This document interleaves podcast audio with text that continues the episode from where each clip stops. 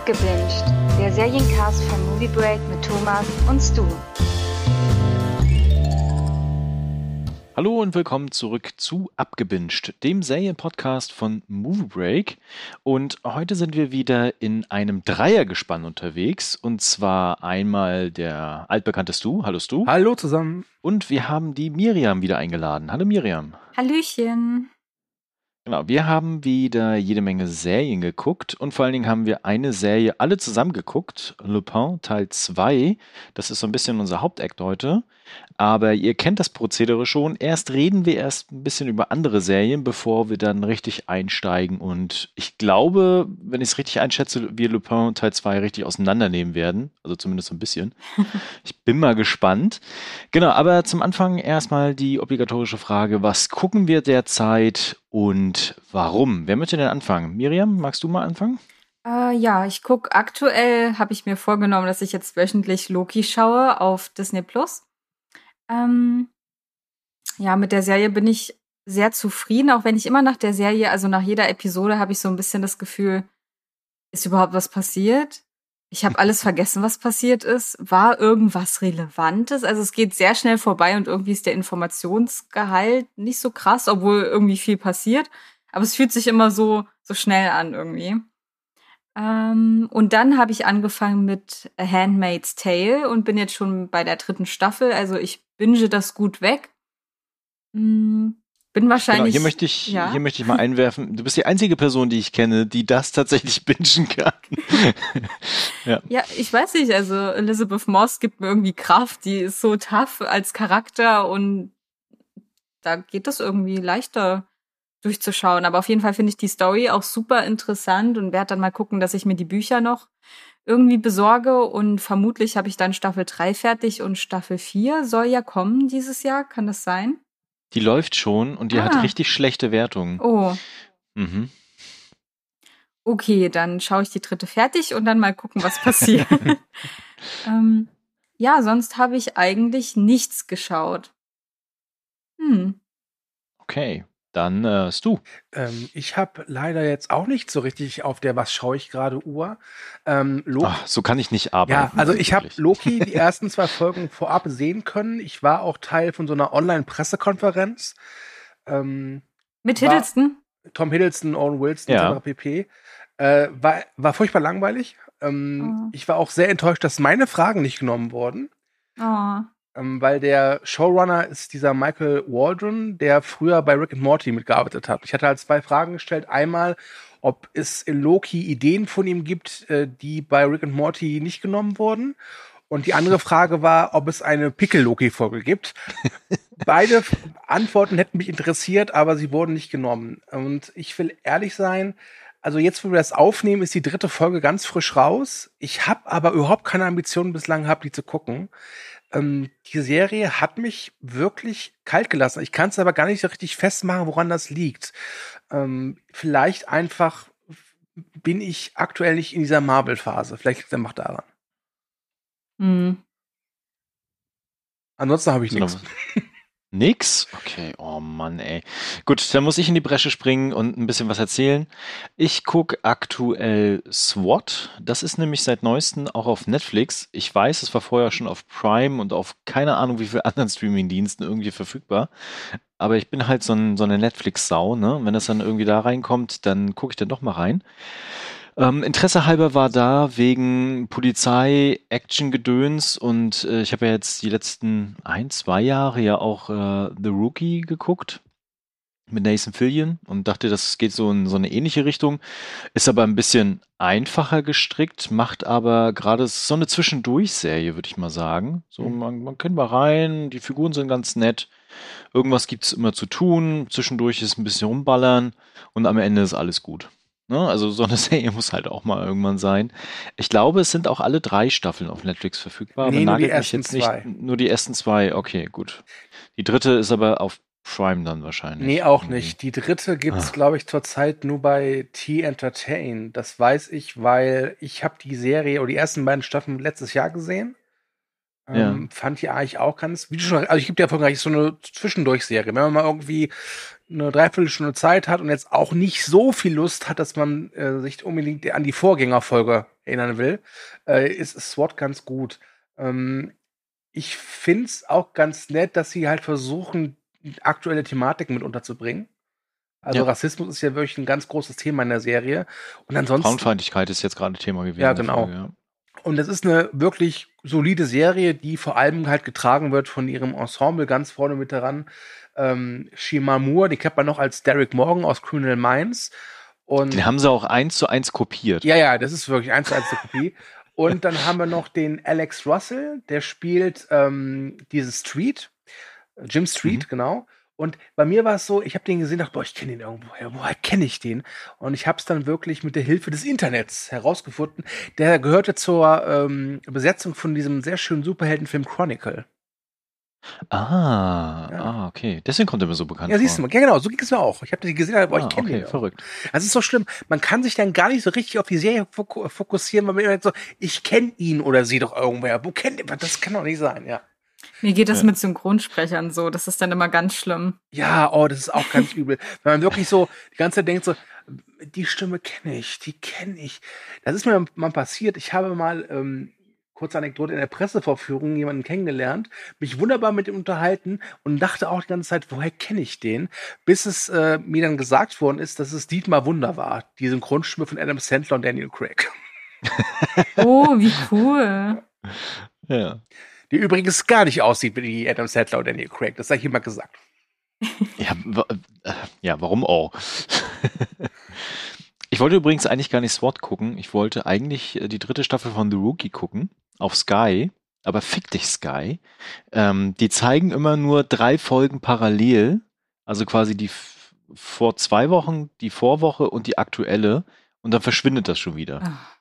Mhm. Übrigens genauso wie bei Final Space Stu, ne, was wollte ich ja auch mhm. anfangen. Mhm. Auch da sind immer nur die aktuellen Folgen verfügbar. Deswegen fehlt mir da auch schon eine. Ja, ähm, wer diesen Podcast hier zum ersten Mal hört, äh, Thomas und ich sind große Fans von Sky, den kleinen mhm. Pisser. Mhm. Hm, ich kann mich dran erinnern, als ich einmal dachte, okay, du holst jetzt ein Sky-Abo, weil das und das und das willst du gucken als es dann soweit war, war das, das und das weg oder irgendwie nur auf Englisch ohne Untertitel, also nicht mal englische Untertitel und die haben alle so genuschelt und es war alles so leise und ich habe nichts verstanden. Das hat mich voll aufgeregt. Äh, ja, sonst Sky, yay. Wobei einmal was Positives, bevor ich jetzt weitermache mit meinen Serien. Ähm, wir haben jetzt, oder beziehungsweise meine Frau vielmehr, einmal komplett nochmal Game of Thrones durchgebinged. Dum, dum, dum, und ich habe so die, die Highlight-Folgen, habe ich dann nochmal geguckt gehabt. Und äh, tatsächlich, die, die lange Nacht, die Folge, die haben sie aufgehellt. Als ich die das erste Mal damals auf Sky geguckt hatte, da war ja nichts zu sehen von mhm. der Schlacht. Und jetzt war das ganz angenehm. Und dann dachte ich an ganz vielen Stellen so, ah, oh, ach, die haben auch überlebt. Ach, die waren da. Ach so. Also wenn ihr da nochmal die Chance habt, diese Folge nochmal zu gucken, macht das mal. Das ist sehr interessant. Okay. Das ist ja krass. Okay. Ja. Also zum Beispiel äh, ein, ein Beispiel da mal reinzuwerfen, warum das so ist. Ne? Am Anfang laufen ja die Dothraki mit ihren Feuerschwertern da ins Gemetzel und sterben eigentlich alle. Und man sieht dann so die Pferde zurücklaufen und eigentlich sieht man nur die Pferde in diesem Dunkeln so. Aber tatsächlich sieht man auch richtig Dothraki dann jetzt in der Folge, wenn die so ein bisschen aufgehellt ist. Also da überleben tatsächlich okay. auch Dothrakis. Und weißt du, ob das nur Sky gemacht hat oder ist das auch auf den Blu-rays, DVDs? Das kann ich echt nicht sagen, aber bei Sky war es jetzt tatsächlich bei Sky Ticket so drin. Mhm.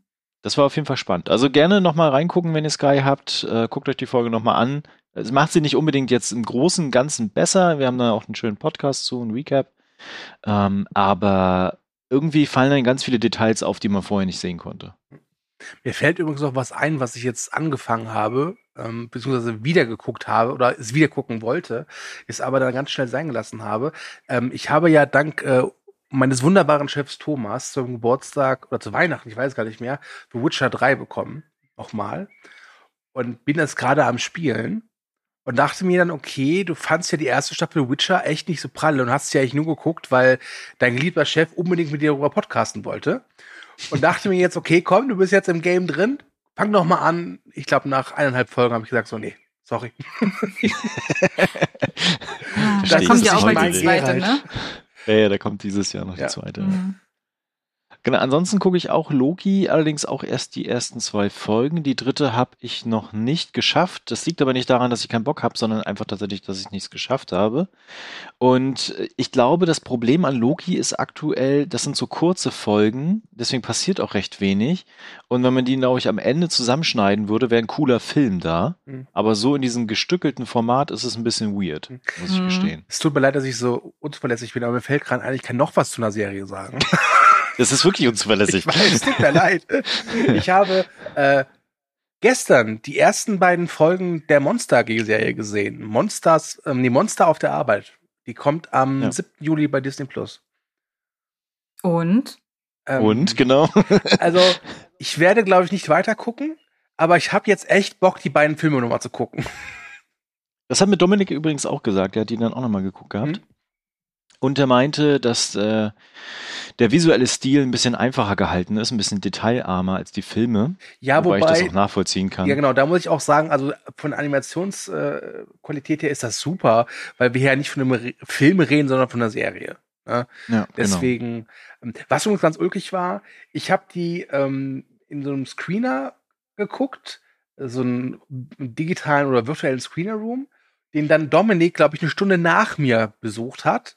Und das Ulkige, in dieser einen Stunde war bei ihm dann plötzlich die deutsche Fassung verfügbar. Ich hatte das jetzt nur auf Englisch geguckt.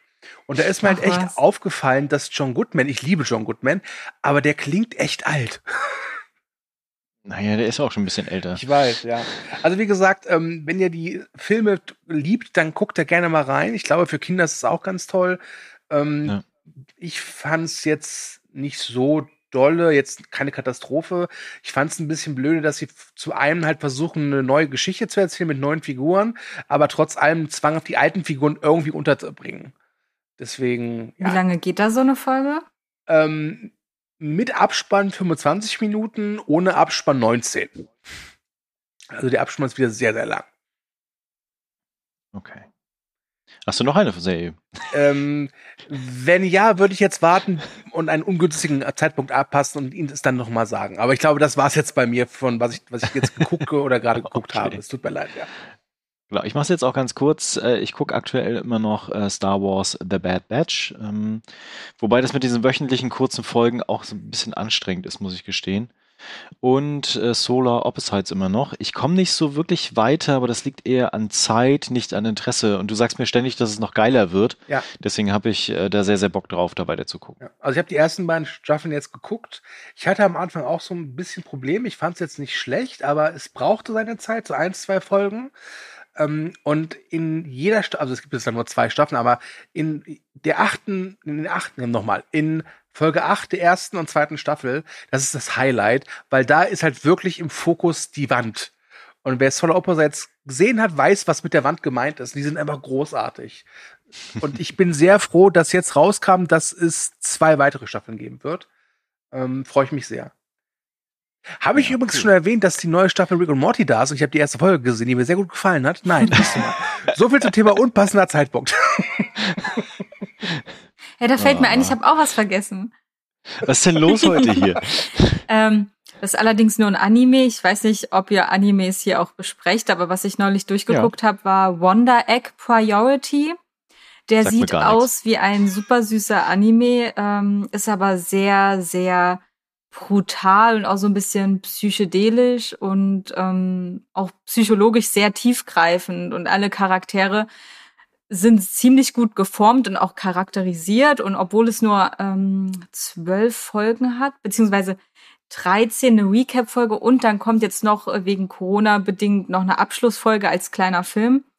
Und das ist eine echt gute Serie und ich will auch gar nicht zu viel verraten, aber ähm, da werden sehr viele triggernde Themen explizit angesprochen. Also da erstmal so als äh, Warnung, bevor ihr euch da reinstürzt, vielleicht lieber erstmal lesen das hat mich, also ich habe lange keinen so guten Anime mehr gesehen, wo ich halt wirklich äh, gepackt wurde und es war nicht so 0815, dieselbe Story wie immer, sondern es war ziemlich cool und auch ähm, der Animationsstil ist auf einem sehr, sehr hohen Niveau. Äh, ja, das kann ich so als Empfehlung rausgeben. Ich glaube, ich habe es auf Wakanim geschaut. Genau. Ah, okay. Bitte was? Ja, ja, es ist, äh, ja. ist, einer von diesen Simulcast-Dingern, Wakanim, Crunchyroll und dann gibt es noch irgendwie mhm. ein drittes okay. oder so. Und keiner hat Dragon Ball. Mal eine kurze Frage zum Thema Anime-Serie. Vielleicht was ist einer von euch? Wann kommt denn die zweite Staffel One Punch Man? Die ist schon verfügbar im Handel. Es gibt sogar schon drei, oder? Drei oder genau. vier? Genau. Und ich weiß nicht, ob Netflix sie noch ins Programm nehmen wird, weil die haben die erste Staffel auch wieder rausgenommen. Ah, okay.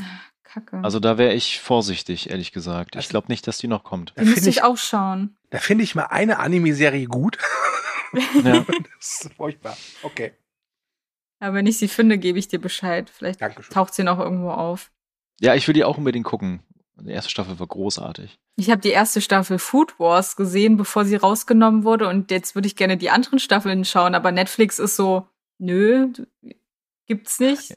Ja, das mit, mit Anime-Serien, das ist so vertrackt, weil die äh, Lizenzen so teuer sind. Mhm. und da sind halt die ganzen Verleiher und Studios und Streamingdienste echt vorsichtig. Liegt vielleicht das daran, dass Netflix jetzt gefühlt alle Videospiele der Welt als Anime-Serie rausbringt? Ja, natürlich. Die wollen sich natürlich okay. auf dem Markt jetzt auch als eigenes ähm, profilieren. Mhm. Und die produzieren ja auch eigene Animes, also nicht nur diese ganzen Videospielverfilmungskrams. Ach ja, Be the Beginning, das schaue ich auch gerade. Ne, genau, weil die produzieren halt auch viele eigene Animes mittlerweile. Das ist so lustig, weißt du, vor dem Podcast und vor eigentlich haben wir außer Lopin kaum was, worüber wir reden Ja, ich merke das schon. Also, oh, ey. Einmal mit vorbereiteten Leuten arbeiten. Tut mir leid. Gut, ich würde jetzt aber mal trotzdem weiterspringen, weil ich glaube, es ist auch ein bisschen anstrengend, wenn wir hier so hin und her jumpen. Ähm, genau, ich würde jetzt mal zu äh, To Binge or Not To Binge gehen. Und wer mag mal anfangen und bitte vervollständigen gleichzeitig? Miriam, magst du anfangen? To Binge or Not To Binge? Ähm, ich würde den Bogen schlagen zu Handmaid's Tale. Ähm, ich würde nicht sagen, dass man es bingen sollte, obwohl ich es tue weil äh, ich von diversen Leuten schon gehört habe, wie deprimierend und schlimm sie das alles finden. Und klar, ich finde es auch schlimm, aber irgendwie hat das nicht diese krasse Wirkung auf mich. Deshalb ist es mein Not-to-Binge-Beitrag für diese Folge. Okay. Wir hatten ja im Vorgespräch die Theorie zu Miriam, dass ihr dieses Regime einfach so gefällt und dass sie so denkt, ja, das ist doch ganz angenehm, ne? Nein. Nein. Gut. Ähm, Stu. Ja, was ähm, hast du geguckt? Ich mach's einigermaßen kurz. Äh, Solar Opposites, gerade eben schon erwähnt. Da würde ich jetzt aber meinen äh, Munition aufsparen für den Moment, wenn du es auch geguckt hast, die ersten zwei Staffeln. Dann mhm. würden wir da vielleicht eine separate Folge zu machen. Und ansonsten habe ich jetzt geguckt bei Netflix eine Doku-Reihe oder Doku-Serienreihe. This is Pop. Da geht es halt um Popmusik. Und das war durchaus interessant. Es gab eine Folge, wo erklärt wird, warum Schweden maßgeblich für den Erfolg äh, amerikanischer Popmusik verantwortlich ist. Es gab eine Folge zum Thema Autotune. Es gab eine Folge, das hat mich sehr gefreut, zum Thema Britpop. Es gab eine Folge zur ähm, Popularität von Musik oder Musikfestivals. Äh, wer sich ein bisschen für Musik interessiert, so kann da gerne mal reinschauen. Das sind, glaube ich, acht Folgen, immer so 45 Minuten. Äh, gut aufgemacht, sehr interessant und äh, hat mich jetzt durch die letzten paar Abende begleitet. Empfehlung. Okay. Gut, dann äh, mache ich mal. Ich habe zwei Serien im Gepäck diesmal. Und zwar habe ich geguckt Sweet Tooth. Das ist ja seit, jetzt muss ich ganz kurz schauen, seit dem 4. Juni auf Netflix verfügbar und wird unter anderem von den, äh, also von Robert Downey Jr. produziert und seiner Frau. Basiert auf einem Comic, wobei ich mir den Comic mal angeguckt habe, so ein paar auf paar so Bildern und mich der Stil so ein bisschen abgeschreckt hat, ehrlich gesagt. Aber es, du, du hattest mir gesagt, du hattest ja mal mit ein paar Leuten gesprochen, die den kennen und dass die Vorlage schon sehr, sehr gut ist. Ja, das ist also. Deswegen, ja, ja. ja. Genau, und deswegen war es ja interessant auf diese äh, Serie, ob sie tatsächlich das liefert, was der Trailer versprochen hat. Also ganz kurz, um euch da mal abzuholen, worum es geht. Ähm, beginnt in der Jetztzeit und es entsteht ein Virus, ein tödlicher Virus, der quasi pff, den Größteil der Menschheit halt dahin rafft. Gleichzeitig aber dazu führt, dass Babys nicht mehr als normale Babys auf die Welt kommen, sondern Tiereigenschaften haben. Und genau in dem Moment erleben wir halt auch die Geburt von Sweet Tooth, der halt so ein Hirschgeweih hat und so eine Mischung aus so ein bisschen Hirsch das und muss Mensch. Muss doch bei der Geburt tierisch wehgetan haben. das weiß ich nicht. ähm, will ich auch nicht so viel zu sagen, weil ähm, man wird durchaus überrascht im Laufe der Geschichte. Genau, und der wächst halt relativ behütet im Zuge der Apokalypse auf, weil sein Vater ihn dann mit in den Yellowstone Nationalpark in so ein kleines abgesperrtes Gebiet bringt, dort eine Hütte renoviert und ihn dort aufzieht, bis er dann halt eines Tages stirbt und er auf sich alleine gestellt ist. Und das ist halt diese Magie dieser Serie, weil wir erleben wirklich diese Postapokalypse, die wirklich auch dramatische Szenen und dramatische Momente hat, in dieser Staffel auch, als aus einer kindlichen Perspektive heraus. Man hat so einen, so einen Märchenerzähler, die, die Farben sind relativ kräftig und auch die Aufnahmen, die Szenerie, wie das alles inszeniert ist, ist richtig, richtig gut. Also da gibt es wirklich starke Momente drin. Und äh, gleichzeitig haben wir halt diese Welt, die immer auch wieder auf diesen, diesen Jungen und diese kindliche Naivität trifft. Und daraus ergibt sich so nach und nach im Laufen diese, diese Geschichte und gleichzeitig ganz viele Mysterien und Dinge aus der Vergangenheit, die ihn betreffen. Das hat wirklich Spaß gemacht. Das war eines der Serien-Highlights für mich dieses Jahr. Also Ach, falls ihr da noch nicht reingeguckt habt, macht das unbedingt. Das überrascht einen unglaublich. Und äh, wenn ähm, auf der PlayStation hier, wie heißt das Spiel? Ach, ich komme jetzt gerade nicht auf den Namen. Dieses Apokalypse-Ding. Da gibt's Ach, viel. Ja, hier. The Last äh, of Us? The Last of Us, ne? Und ihr müsst euch das so vorstellen, ohne hm. die Pilzsporen und gemischt mit äh, so einer schönen Märchenerzählung. Oha, Thomas, jetzt habe ich richtig Bock, das zu schauen. Ich dachte mir, schau so, das unbedingt. Was ist also das wirklich für ein Schrott. So bei dem Trailer dachte ich mir so, was ist das? Was? Warum? Warum sieht dieser Junge so gruselig aus? Was passiert da? Aber so wie du das erzählst, klingt das sehr spannend. Also absolute Empfehlung, wirklich toll inszeniert, toll gespielt. Also gerade der Junge, wirklich eine richtig gute Geschichte, gleichzeitig diese Apokalypse auch toll eingefangen, starke Parallelen zu unserer aktuellen Situation und zu der aktuellen Gesellschaft. Wirklich eine absolute Empfehlung. Guck da rein. Genau, und dann habe ich noch eine Nicht-Empfehlung mitgebracht, die mich richtig geärgert hat. Oh, jetzt wird interessant. Also da, da, war ich, da war ich richtig sauer. Master of None. Ich weiß nicht, kennt ihr die Serie? Mhm. Mhm. Ähm, läuft auf Netflix und Staffel 1 und Staffel 2 von Master of None mit, ähm, oh, ich hoffe, ich Aziz spreche das richtig raus. Genau, Aziz Ansari als Dev gehören mit zu den großartigsten Staffeln und dem Serieninhalt, den es überhaupt gibt. Gerade Staffel 2 ist so unglaublich gut in Bezug auf Beziehungen, Lebensweisheiten, Freundschaft, Weggang, Verlust, Hoffnung, Liebe. Das ist richtig, richtig starker Tobak, der da stattfindet in der zweiten Staffel. Da auf jeden Fall eine Empfehlung für. Und in der dritten Staffel haben sie jetzt ein Experiment gewagt und haben zwei Figuren, beziehungsweise vor allen Dingen eine Hauptfigur aus der Hauptserie rausgenommen und so eine Art Spin-off geschrieben und kreiert. Das sind fünf Folgen, die auch unterschiedlich lang sind. Mal so 20 Minuten, mal so 40 Minuten. Und im Kern und das sage ich jetzt auch, wie es ist, geht es nur ganz banal um eine lesbische Beziehung, die auseinandergeht mit allen Phasen, die da rundherum so sind, ne, wie das Leben halt so ist, und die am Ende dann wieder zusammenfinden und zumindest getrennt wieder Freunde sein können. Mehr passiert da nicht. Und man wird die ganze Zeit echt gegeißelt und gedrängelt mit so richtig langsamen Szenen, also ich beschreibe das jetzt mal. Man sieht zum Beispiel einmal, wie sie drei Minuten lang tanzt. In der nächsten Szene sieht man, wie sie vier Minuten lang frühstückt und nichts sagt. Und das passierte ständig in dieser Serie. Das kann mal künstlerisch interessant sein und kann natürlich auch die Perspektive auf diese Figuren nochmal neu beleuchten, tut es aber in dem Fall einfach nicht. Und was ich viel schlimmer finde, ist, dass da in der Klischees um die Ohren gehauen werden in Bezug auf äh, lesbische Beziehungen, in Bezug auf Freundschaften, in Bezug auf Liebe, in Bezug auf Kinderkriegen.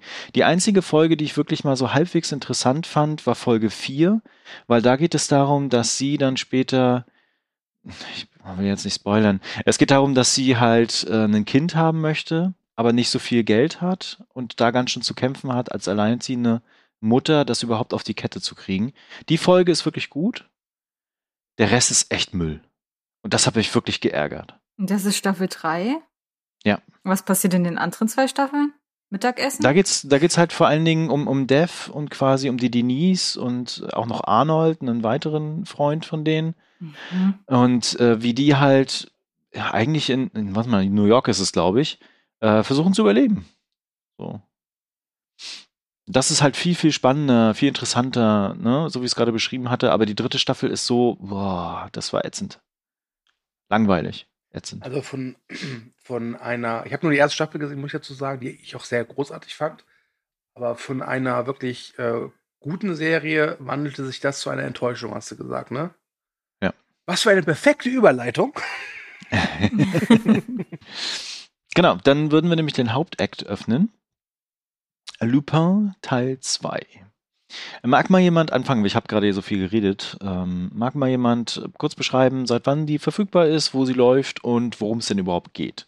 Ja, gerne. Ähm, seit wann sie verfügbar ist, ich weiß es nicht, aber sie gibt es bei Netflix. Guckt einfach rein.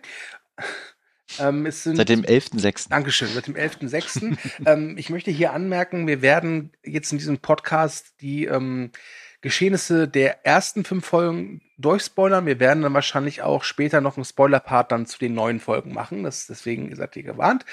Und es geht um den Meisterdieb Orson Diop, gespielt von ziemlich beste Freundestar Omasai, dessen Vater einst Opfer, ja, ich nenne es mal einer Verschwörung war. Und ähm, ja, gestorben ist und sein Sohn will ihn jetzt rächen. Und sein Sohn ist, wie gesagt, ein Meisterdieb und malträtiert und piesackt einen sehr reichen Geschäftsmann. Und ähm, ja, hat so ein paar Mitverschwörer. Äh, davon äh, wird eine leider auch umgebracht in den ersten fünf Folgen. Das war eine sehr tragische und sehr, in Anführungszeichen, schöne Szene, die der Serie, wie ich finde, auch sehr gut getan hat. Und das Ganze endete damit, dass ein Auftragskiller ähm, Assad Diop auf die Fersen gehetzt wird und die letzte Folge der, also die, die fünfte, die fünfte Folge der ersten Staffel, so, endete damit, dass dieser Auftragskiller Assange Diops ähm, Sohn Raoul entführt hat. Und damit hat uns dann der erste Teil mit einem Cliffhanger entlassen. Und äh, wir alle hier waren dann doch sehr gespannt, wie es weitergeht. Und ähm, es wurde ein Versprechen gemacht oder eine Ankündigung mit diesem Cliffhanger. Und zwar so viel wie dieses Mal oder jetzt wird's persönlich. Und ja, das wird's tatsächlich. Und ähm, also ich habe die, habe die fünf Folgen vorab sehen können und habe sie auch relativ zügig geguckt, so an zwei Abenden. Wie gesagt, das sind wie gesagt fünf Folgen, die gehen immer so ja 50 Minuten. Und ist, ich fand's nicht scheiße, aber ich fand, dass diese fünf, neun, fünf neun Folgen komplett den Flow der ersten fünf äh, äh, vermissen lassen. Ich, ich möchte mal mit einer Sache anfangen, mhm. bevor ich dann an euch nochmal abgebe. Ähm, ich bin großer Lupin-Fan, ne? also tatsächlich auch der literarischen Vorlage. Und äh, sowieso großer Crime-Fan, auch Sherlock Holmes etc. Und interessanterweise gibt es eine Szene, da schenkt er seinem Sohn dann später ein Buch, und zwar äh, Lupin versus Sherlock Holmes. Und ich glaube, das ist schon das Problem, weil in Bezug auf Sherlock Holmes und die Cleverness und tatsächlich diese, diese Idee von jemanden auszutricksen und schlauer zu sein, das fehlt komplett in diesem zweiten Teil dieser Serie. Und das ja, war mein größtes Problem damit. Ja, also mhm. ich, ich dachte auch irgendwie, in den ersten fünf Folgen, gut, da hat Gevatter Zufall auch ein bisschen mitgespielt und man sollte nicht so sehr drüber nachdenken, was da genau passiert, aber es wirkte aus so einem, aus einem Guss, es, es war irgendwie, hatte irgendwie Esprit, es hatte so einen gewissen Flow, einen gewissen Rhythmus und in den, jetzt in den neuen fünf Folgen dachte ich mir ganz oft so, ey, Lupin, du hast so ein Schweineglück, dass deine Widersacher saudumm sind. Ja, ich muss sagen, ich hatte irgendwie mit dem zweiten Teil auch meine großen Probleme. Also ich habe mich drauf gefreut eigentlich, weil ich ähm, den ersten Teil der Staffel gut fand. Und da gab es zum Beispiel diese Rückblenden, die mich beim ersten Mal nicht so gestört mhm. haben. Ich glaube, irgendjemand von euch hatte damit Probleme, dass es ein bisschen rausgerissen hat. Und das, das war bestimmt ich. Ja, ja, ich glaube auch, genau. Und dasselbe Gefühl hatte ich jetzt auch. Also so im zweiten Teil hat mich dieser Rückblick irgendwie komplett immer rausgezogen aus der Geschichte. Und obwohl eigentlich immer viel passiert ist in den Folgen, hat mir komplett die Spannung gefehlt. Also mhm. meine Gedanken sind immer wieder abgeschweift, äh, abgeschweift, abgeschwiffen? Abgeschweift. Abgeschweift. Abgeschweift. abgeschweift. Und dann dachte ich mir, oh nee, nee, ich muss aufpassen, ich muss auf, aber irgendwie, hm, ah, ich muss aufpassen. Und irgendwie, also es konnte mich leider nicht mehr catchen. Es war irgendwie alles so ein bisschen brühwarm. Das, was bei dem ersten Teil so gut funktioniert hat, hat jetzt ziemlich gehinkt bei dem zweiten Teil und es war einfach ein Schulterzucken und man, manche Charaktere habe ich auch gar nicht wirklich verstanden und warum die so handeln, wie sie handeln. Äh, vielleicht können wir da noch mal dann darauf zurückkommen, aber irgendwie ich bin sehr enttäuscht gewesen und dass es ja, dass es eine dritte Staffel geben soll, lässt mich irgendwie kalt oder den ersten Teil einer zweiten Staffel. Wie ist das jetzt aufgeteilt? Ich glaube tatsächlich, also ursprünglich war, ursprünglich war geplant, dass äh, Lupin als eine Staffel herauskommt. Äh, mhm. Durch Corona wurde die Postproduktion aber ziemlich äh, verzögert, weswegen Netflix sie halt geteilt hat. Ähm, mhm. war, rückblickend war das ja echt ein großer Erfolg für sie. Und äh, die zweite Staffel soll äh, jetzt bald wohl gedreht werden und sie hoffen, dass sie dann nächstes Jahr erscheinen kann. Aber einen okay. Termin gibt's doch nicht. Mhm. Ich würde am, am Ende würde ich tatsächlich nochmal über die nächsten Folgen, nächste Staffel dann nochmal sprechen, weil da habe ich ein bisschen Hoffnung, ehrlich gesagt. Ähm, aber genau, das mit den Figuren würde ich nochmal stark unterstreichen. Oh, ungelogen. Es gibt, das, es gibt da eine Figur, die taucht als erste Mal auf, wird so dargestellt wie, boah, der ist super krass. Und ich dachte mir so, ja komm, geh mir weg. Also das, äh, ja, das glaubt dir doch niemand, dass der, ach komm, das ist doch bitte. Also ich weiß nicht, ob es mir dann alleine so ging und ich möchte jetzt hier nicht sagen, welche Figur es war. Zum einen, weil ich den Namen gerade nicht drauf und zum anderen, weil wir nicht im Spoiler-Part sind. Aber, boah, da, also es gab wirklich viele Momente in diesen fünf neuen Folgen, wo ich dachte, Leute, ihr macht's gerade echt verkehrt. Ihr, ihr, ihr reißt mit dem Hintern das gerade ein, was ihr in den ersten fünf Folgen relativ schön aufgebaut habt. Ja. Ich meine, die Polizisten hatten sich ja schon im ersten Teil, ersten Hälfte der ersten Staffel, ist auch egal, ähm, in den ersten fünf Folgen ja nicht mit Ruhm bekleckert. Ne? Aber wie die dann in diesen letzten fünf Folgen agieren, allein schon in der ersten Folge mit dieser Entführung, wo er ihn da ans Auto kettet und so, das ist alles so dumm. Oh, ja. und, und dann, dann, dann befreit er den Jungen da. Das kann man ja ganz kurz reinwerfen. Dann befreit er den Jungen und fährt dann weg anstatt zu warten und sowas alles und äh, oder, oder, Hilfe zu holen. Und das hat mich alles nicht abgeholt. Weiß ich nicht. Das war alles irgendwie komisch. Ja, ja es, bitte. Äh, ich weiß gar nicht, ob das jetzt schon Spoiler-Part ist, aber da gibt es halt diese Polizistin. Und. Die Claire, nee, Claire heißt ja nicht, wie heißt sie? Äh, nee, Claire ist äh, die. Äh, Sophia. Sophia, genau. Und ähm, Hassan fragt sie halt die ganze Zeit so, ja, was mit meinem Sohn? Und sie dann so, äh, lüg mich nicht an und äh, was willst du denn? Und hör damit auf. Und ich denke mir so, Alter, der fragt dich seit zwei Stunden, was mit dem Sohn ist, als ob der jetzt wirklich lügt oder irgendeine Show abzieht oder so. Das war so komplett, warum verhält sie sich so und warum verhält sie sich wie eine eingeschnappte Zicke und keiner. Das, das war auch ein bisschen peinlich, ehrlich gesagt. Ja. Also, ja. Na genau, also ich, ich glaube, das Hauptproblem dieser äh, fünf Folgen ist das Pacing. Ne? Es beginnt halt mit diesem, mit dem alten Haus, wo der sich dann drin verschanzt, aber selbst da äh, wird diese Spannung immer wieder durchbrochen durch irgendwelche komischen Sachen. Ne? Wenn er sich da reinschleicht zum Beispiel und dann hochgeht und äh, also irgendwie, genau, also dieses Pacing in diesen fünf Folgen ist einfach eine Katastrophe. Es gibt immer so ein, so ein Hoch, und dann gibt es so einen krassen Absturz, bevor es dann irgendwie wieder hochgeht, aber um drei Ecken gedacht. Und die ganze Zeit hält sich, glaube ich, diese Serie für so unglaublich clever, also ich kann mir quasi schon den Drehbuchautoren, ich weiß nicht, wer es geschrieben hat, oder Drehbuchautorin da vorstellen im Raum, wie sie es so feixen, so von wegen, ja, und dann machen wir das und das hier, das wird so cool.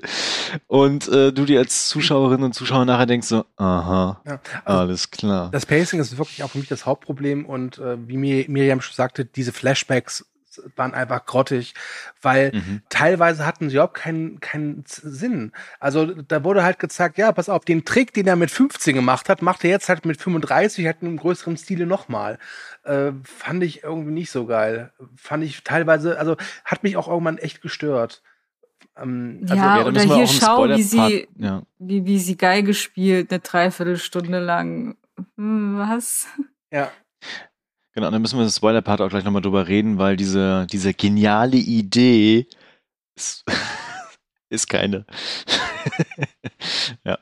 Also das, äh, also wie gesagt, ich freue mich gleich schon auf den Spoiler-Part, weil es gab halt wirklich eine Szene, äh, wo ich mir wirklich dachte, nee Leute, wirklich, ich lasse euch ja einiges durchgehen. Allein in der allerersten Folge des ersten Teils, dieser Louvre-Coup, ich meine, da war ja auch wirklich mehr Glück als Zufall eigentlich äh, dabei, ja. aber uh. Genau, also die Figuren sind so ein bisschen das Problem, das Pacing ist ein großes Problem und der Bösewicht ist auch ein großes Problem. Gehört zwar mit zu den Figuren, aber ich finde, das macht dieses ganze Finale auch völlig banal. Weißt du, wo ich ähm, ein Problem hatte?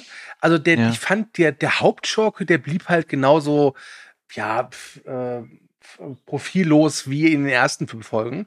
Was ich viel mhm. schlimmer fand, war, dass dieser Auftragskiller, also seine rechte Hand nenne ich es mal, dass also der wirkte halt in den ersten fünf Folgen gefährlich. Klar, er wurde immer wieder von Noport dubitiert, aber ich hatte da immer so das Gefühl, ja, aber wenn der den mal bekommt und der ist schon mit Vorsicht zu genießen, der, der arbeitet nicht gerade sauber, also der benutzt auch schmutzige ja. Tricks.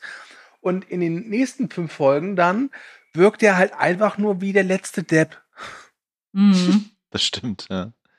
Und äh, genau, es fehlt auch einfach diese, diese Intelligenz bei diesen, bei den Fällen oder bei, dass er einfach smart agiert, dass er sich verkleidet, dass er wirklich dann Tricks anwendet. Das macht er alles, aber es funktioniert irgendwie nicht. Aber ganz oder ehrlich, nicht so smart, ehrlich, wie es geplant ist. Aber ganz ehrlich, diese Verkleidung, das kaufe ich jetzt auch nicht mehr ab, weil sie wissen halt, wer es ist. ja, und dann hilft es einfach nicht, dass er da mit dem angeklebten Bart einfach durch, durch die Menschenmenge äh, rennt, wo ungefähr die Hälfte davon Polizisten sind oder zumindest Leute, die ihn mhm. irgendwo erkennen könnten, äh, was ich aus der Presse oder so. Ja, das seien wir doch mal ehrlich, der Typ ist 1,90 groß und er ist ja. schwarz. Wie, wie soll er sich denn da, also der fällt doch auf. Es der fällt immer auf. es gibt eine, eine, ein Bild, glaube ich, da wird dann nochmal gezeigt, wie er in diese äh, YouTube-Show, hätte ich was gesagt, in dieser, in diesem Podcast-Show. Mhm. Da war er verkleidet als so Anchorman, ne? Und das wird nochmal gezeigt, dieses Bild in groß mit seinem Make-up und so. Und du guckst auf dieses Bild und denkst dir so, ja, das ist Assange. Das ist ungefähr so, als würde sich Arnold Schwarzenegger inkognito einschleichen wollen den, bei den sieben Zwergen. Das ist, es, tut mir leid. Es, es, ja. Und das sind halt solche Sachen, die, die, die hätte man schon, sag ich mal, in der ersten, in den ersten Teil bemängeln können. Aber dadurch, dass es so schön kurzweilig war, flott erzählt und dieser Oma Sai hat ja auch was Charmantes an sich, ne? Den, mhm. den guckt man ja gerne zu. Aber mhm. jetzt in diesen fünf neuen Folgen, wenn es halt dieses dieses Credo, jetzt wird's persönlich, er will ja auch, er wird er ist ja auch böse jetzt, also er ist böse, also er, ne, er jetzt jetzt jetzt jetzt haut er richtig auf die Emotional. Kacke. Emotional, genau. aber das funktioniert so gar nicht, finde ich. Ja. Und das mit den Verkleidungen, vielleicht das nochmal aufzuwerfen, ich glaube, das wäre sonst auch kein Problem. Aber er ist halt der meistgesuchte Mann Frankreichs. Ja.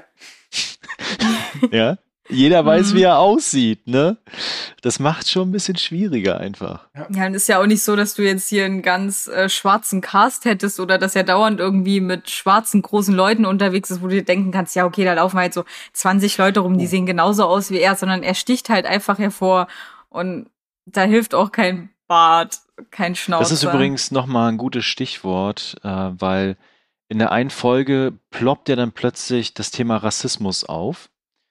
Es wird weit ausgeholt, quasi aus der Vergangenheit heraus, mhm. und es endet damit in so einer Dorfkneipe. Und das fand ich ein bisschen stark aufgesetzt, muss ich gestehen. Mhm. Also das Thema Rassismus war ja schon in den ersten fünf Folgen sehr präsent.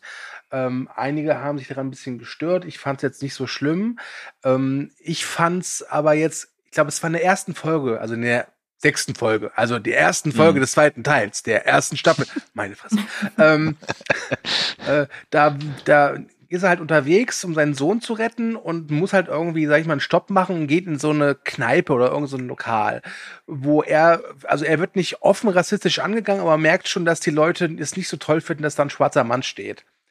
Und ich dachte mir, okay, es ist schön, dass ihr das macht, um zu sagen, Rassismus gibt's überall und Rassismus ist scheiße. Aber ganz ehrlich, gerade eben ist mir das vollkommen egal. Könnten wir vielleicht ja, genau. dann bitte seinen Sohn retten weiter? Ne?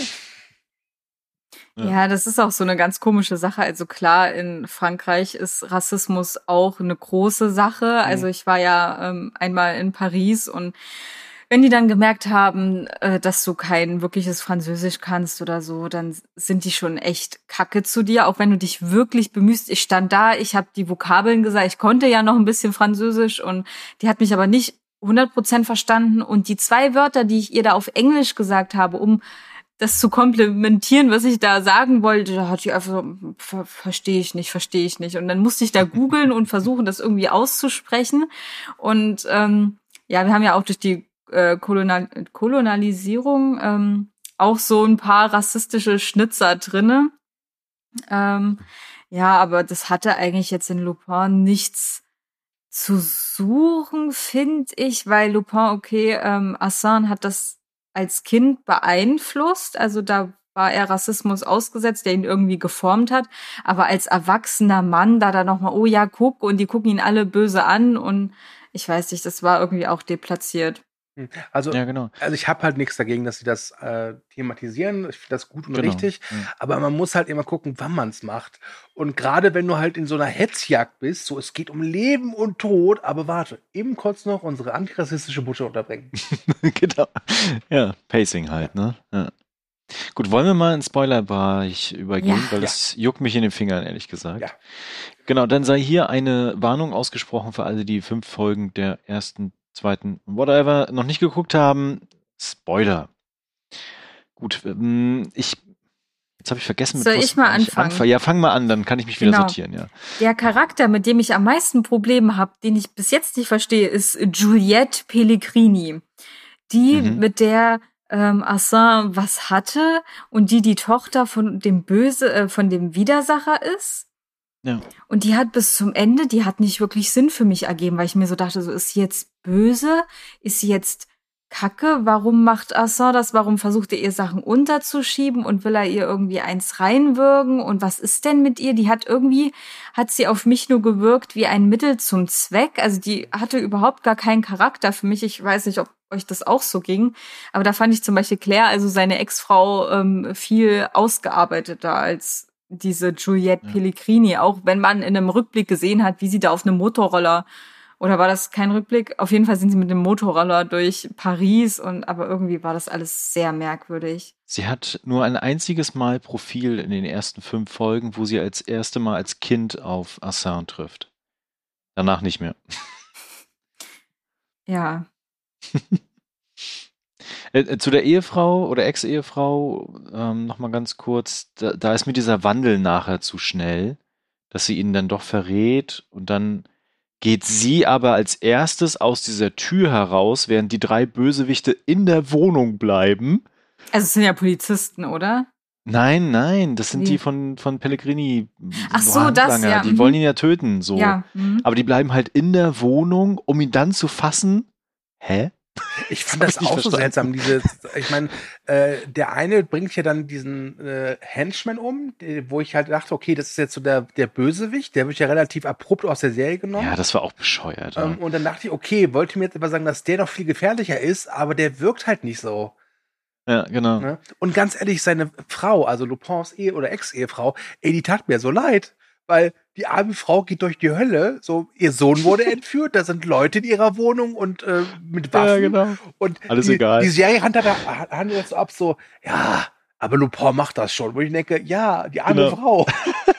Mhm. Sollen die sich nur anstellen. Und am Ende ist alles wieder vergeben und fällt sie ihm in die Arme und so. Das fand ich auch richtig banal. Ja, und er stalkt sie ja auch die ganze Zeit und hat irgendwelche ja, Ranzen. das, das, ist eine gesunde Beziehung, wirklich. Genau, ja, also wirklich. Das gut ja. funktioniert.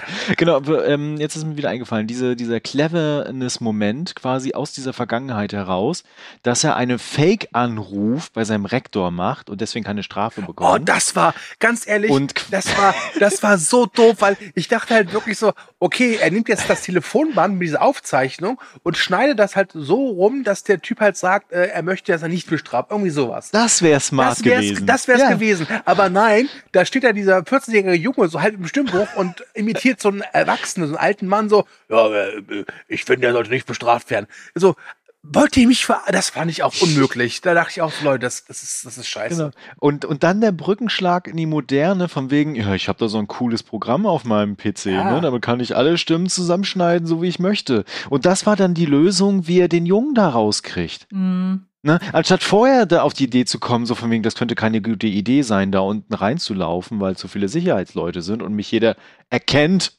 aufgrund meiner Größe und Hautfarbe, ähm, das gleich so zu machen. Nein, dann muss erst dieser Umweg gemacht werden und danach dieses Telefonat und dann ist plötzlich alles in Ordnung. Mhm.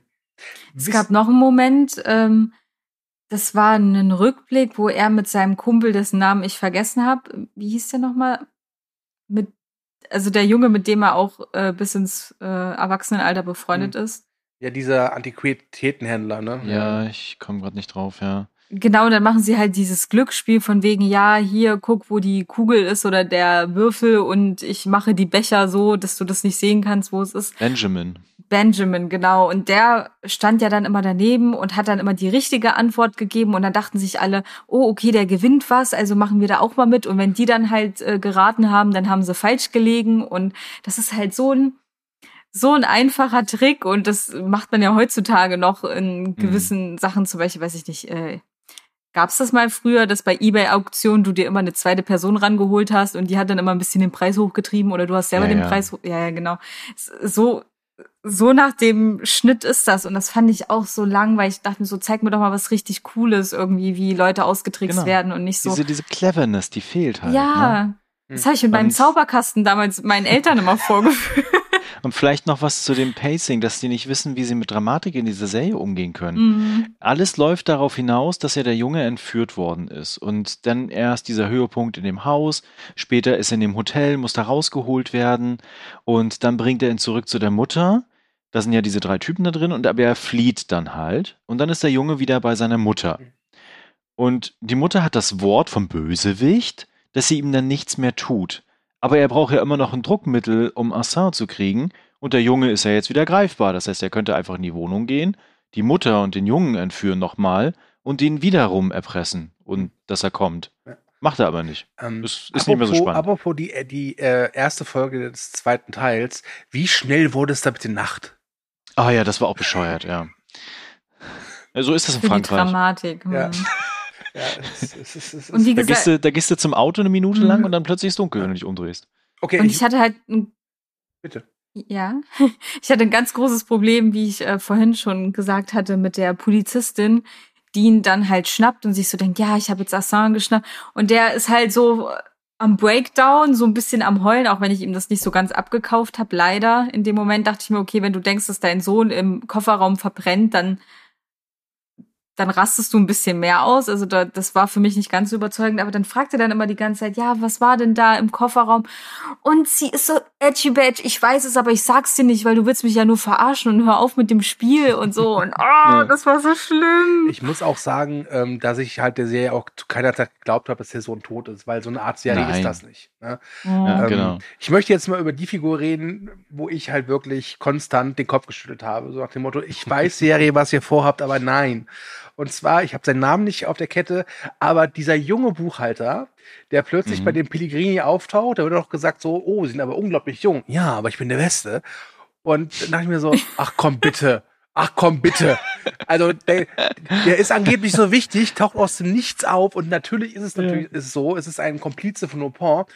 Und die Szene, wie die den finden, in dieser Buchhandlung, ne? Ja. Dieser Emo-Typ, boah, nee. Man, die warten, oh, also die warten da gefühlte Stunden in dieser einen Buchabteilung da, lesen die ganze Zeit Lupin-Bücher und warten, bis einer kommt, der dann auch ein Lupin-Buch nimmt und sagen dann, hey, du bist jetzt ein Komplize. Ich denke mir, was? Die haben noch nie was über das, äh, vom, vom Internet gehört, glaube ich. Ja, der eine hält doch auch das Buch falsch rum und dann meint der eine so, ja, ich weiß genau, ihr habt ja auf mich gewartet, weil du hältst dein Buch falsch rum und du.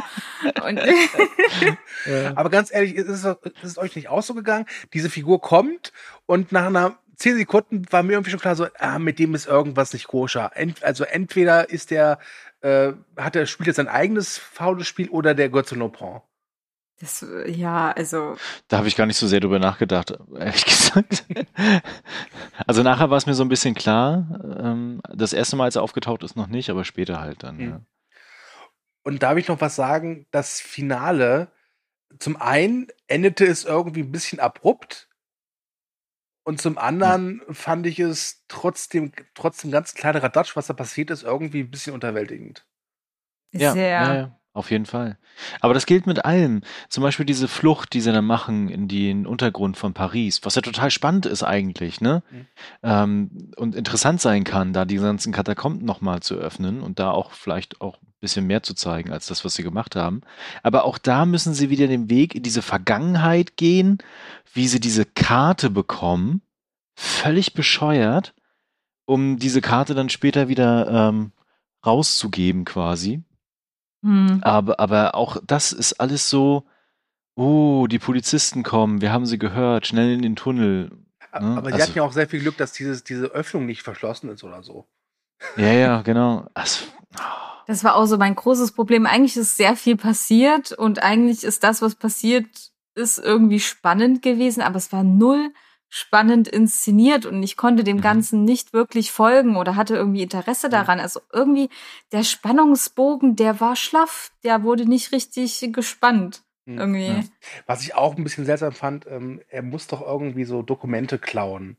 Und da fingieren sie doch so einen, äh, so einen Straßenraub, wo er dann dem Typen halt diesen Aktenkoffer zurückbringt und ihn dann mit dem Namen, mit Vornamen anspricht. Und der Typ so mhm. verdutzt, wo ich mir dachte, ja, das, das war's. Also, warum? Ähm, ja, also, ja. mal angenommen, nur mal angenommen, pass auf, pass auf. Miriam und ich, ja, wir fingieren einen Straßenraub bei dir, Thomas. So, ne? Ja. Und du kennst uns nicht so. Also. Miriam überfällt dich, ich renne Miriam hinterher und äh, wir tauschen diese Dokumente aus. Ich bringe dir dein Köfferchen zurück und sag, gern geschehen, Thomas, und geh einfach wieder. Würdest du dann ja, nicht misstrauisch werden oder zumindest genau, jemandem sagen, misstrauisch, genau, ja. deinem Chef sagen, es ist heute was total Seltsames passiert. ja, definitiv. Ja. Ich möchte hier anmerken, dass mir und ich sowas natürlich niemals machen würden. Äh, und vor allem, was noch viel unrealistischer ist, ich würde niemals Miriam hinterherlaufen. Ich laufe nicht. No. mhm. Habt ihr noch was, wo ihr drüber reden wollt? Ansonsten würde ich mal den, den Blick auf die nächste Staffel werfen. Ja, ähm. leider, es war fünf Folgen, aber so viel habe ich jetzt gar nicht mehr zu sagen dazu. Das ist. hm. Glaubt ihr vielleicht, dass die, ich nenne es mal, erste Staffel ein bisschen besser wäre, wenn sie sie vielleicht einfach entschlackt hätten auf sechs, sieben Folgen? Ja, definitiv. Hm. Ich mag es, wenn man einer Meinung ist. Gut, ja. dann können wir jetzt gerne den Spoiler-Part, äh, wobei den, vielleicht würde ich den Spoiler-Bereich noch offen lassen und dann trotzdem jetzt über die Zukunft reden. Genau. Ich ähm, bin trotzdem so ein bisschen guter Hoffnung, dass der nächste Teil, nächste Staffel, ach, was auch immer, ey, das besser, das besser wird. Weil das war jetzt alles so persönlich, aus seiner Vergangenheit heraus, so ganz nah an, an ihm selbst halt, mit seinen äh, Verwandten auch, mit seinem Sohn, mit seiner Frau und mit dieser komischen Juliette, die hoffentlich nie wieder auftaucht. Ähm, und da habe ich so ein bisschen Hoffnung, weil er jetzt ja weg ist und vielleicht kommt er zurück, weil vielleicht ein Nachahmer auftritt, Lupin 2, der mordet oder sowas, zum Beispiel so eine Geschichte.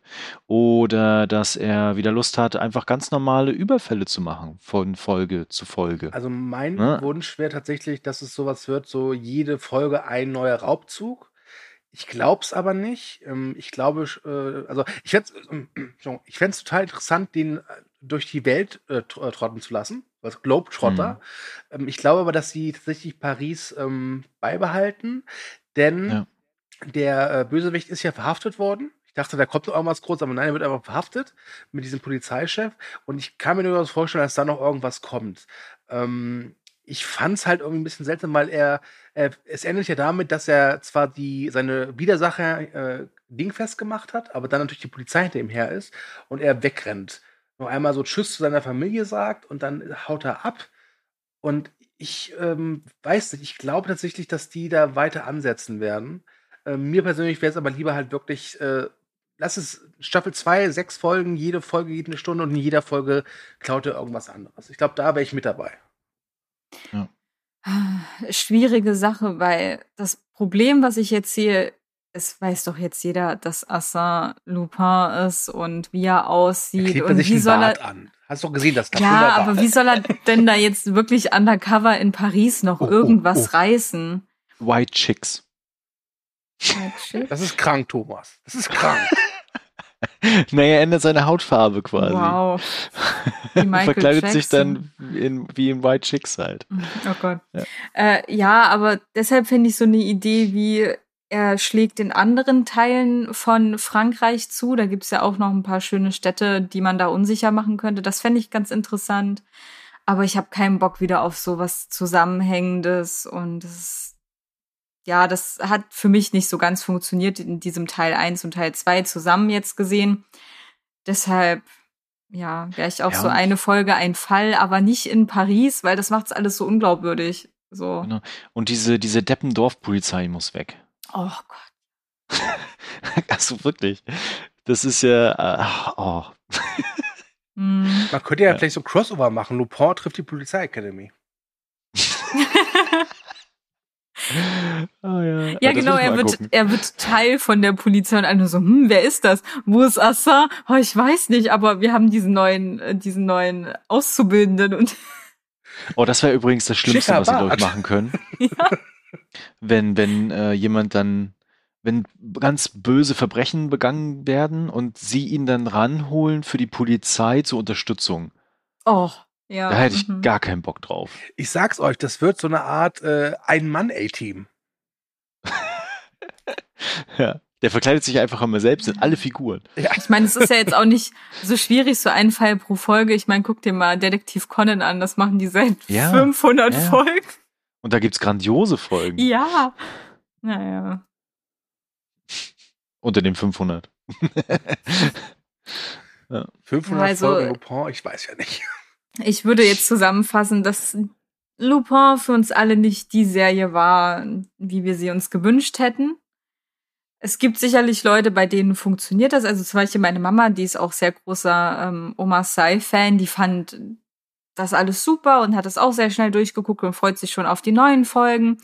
Aber ich glaube, sie hatte einfach nicht so diesen diesen Cleverness-Anspruch im Sinne von, sie kennt schon so viel, äh, wie jetzt äh, Thomas, du zum Beispiel, du kennst dich ja da ziemlich aus oder du, du hast ja auch schon viel gesehen.